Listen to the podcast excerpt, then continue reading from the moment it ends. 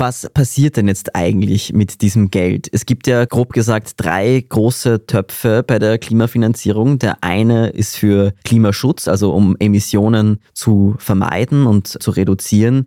Der andere große Topf ist für Anpassung wo es eben darum geht, sich an die Folgen des Klimawandels anzupassen. Und der dritte neue Topf, der eben letztes Jahr beschlossen wurde und dieses Jahr befüllt wurde, ist der für Loss and Damage, für Schäden und Verluste. Wo ist eigentlich die genaue Grenze jetzt zwischen Anpassungsmaßnahmen, um eben die Menschen zu schützen und eben Geld für Schäden, die einfach nicht mehr reparierbar sind?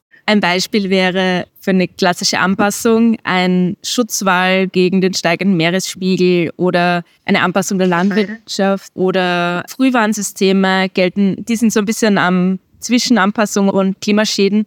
Ein Klimaschaden ist dann zum Beispiel ein Sturm, eine Überschwemmung, eine Dürre, wo dann schon die Leute diesen Schaden haben und den man nicht mehr vermeiden kann. Also Anpassung kommt, bevor der Schaden entsteht. Jetzt bei der Einigung zu diesem Klimaschädenfonds hat man sich darauf geeinigt, den bei der Weltbank anzusetzen. Also die Weltbank soll ein eigenes Board bekommen, zusammengesetzt aus 24 Staaten, Hälfte Entwicklungsstaaten, Hälfte Industriestaaten, die dann weiter entscheiden sollen in den nächsten Monaten, wie diese Gelder genau ausgezahlt werden sollen. Daran hat es Kritik gegeben, vor allem von Entwicklungsstaaten, die mit der Weltbank in der Vergangenheit nicht so gute Erfahrungen gemacht haben, weil die Weltbank einen sehr aufwendigen Prozess hat, um an Gelder zu kommen. Und hier wird sich einfach zeigen müssen, wie ein Hirte, der in einer Dürre sein ganzes Vieh verloren hat, wie dann so eine Person Geld aus diesem Weltbankfonds kommen wird. Also diese Entscheidungen sind noch im Fluss, wie die Auszahlung ganz konkret ausgestaltet werden soll.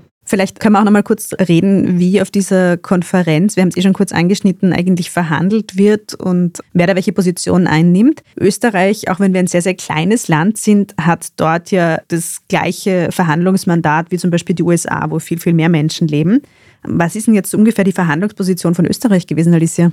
Österreich verhandelt hier im Block mit der EU. Also die EU spricht hier mit einer Stimme. Es gibt jeden Tag in der Früh, oder es gab, Gott sei Dank, jeden Tag in der Früh ein Koordinierungstreffen der Europäischen Union, wo sich die immer auf eine Position festgelegt haben. Und die EU hat vor ein paar Monaten zusammen im Rat eine gemeinsame Position festgelegt und an der haben sie sich auch hier orientiert. Was ihnen ganz wichtig war, war dieser Ausstieg aus den fossilen Brennstoffen Bobke Höckstra, der EU-Klimakommissar, der hat immer wieder betont, dass er auf dieser Konferenz den Anfang vom Ende von fossilen Brennstoffen sehen will und hat sich jetzt auch recht zufrieden gezeigt mit dem Ergebnis. Wofür die EU kritisiert worden ist, war ihre abwehrende Haltung gegenüber neuen Finanzierungszusagen, weil es hat, gut, wir haben über den Klimaschädenfonds geredet, dort die Zusagen gegeben. Gleichzeitig wollten viele Länder mehr Zusagen sehen im Anpassungsbereich, also wollten dass auch hier in dem Text zur Anpassung ganz klar rauskommt, dass die Industriestaaten für die Anpassung zahlen. Da haben die europäischen Staaten eher zurückhaltend reagiert. Annalena Baerbock hat gemeint, dass es halt auch damit zu tun hat, dass sie das Geld ja dann intern auch auftreiben müssen und jetzt keine Versprechungen machen wollen, die sie dann nicht einhalten können sozusagen. Aber Sie wollten keine leeren Versprechungen machen. Und Europa hat sich vor allem eben im Block dieser High Ambition Coalition, also in der Koalition der ambitioniertesten Staaten, wo vor allem die kleinen Inselstaaten sehr stark sind, einige lateinamerikanische Staaten auch, einige afrikanische Staaten und die höhere Ambitionen fordern. Da ist übrigens auch Österreich dabei bei dieser High Ambition Coalition. Und ob sich die Stellung als ein besonders ambitioniertes Land in der Klimapolitik verdient, das muss die Regierung wahrscheinlich erst beweisen.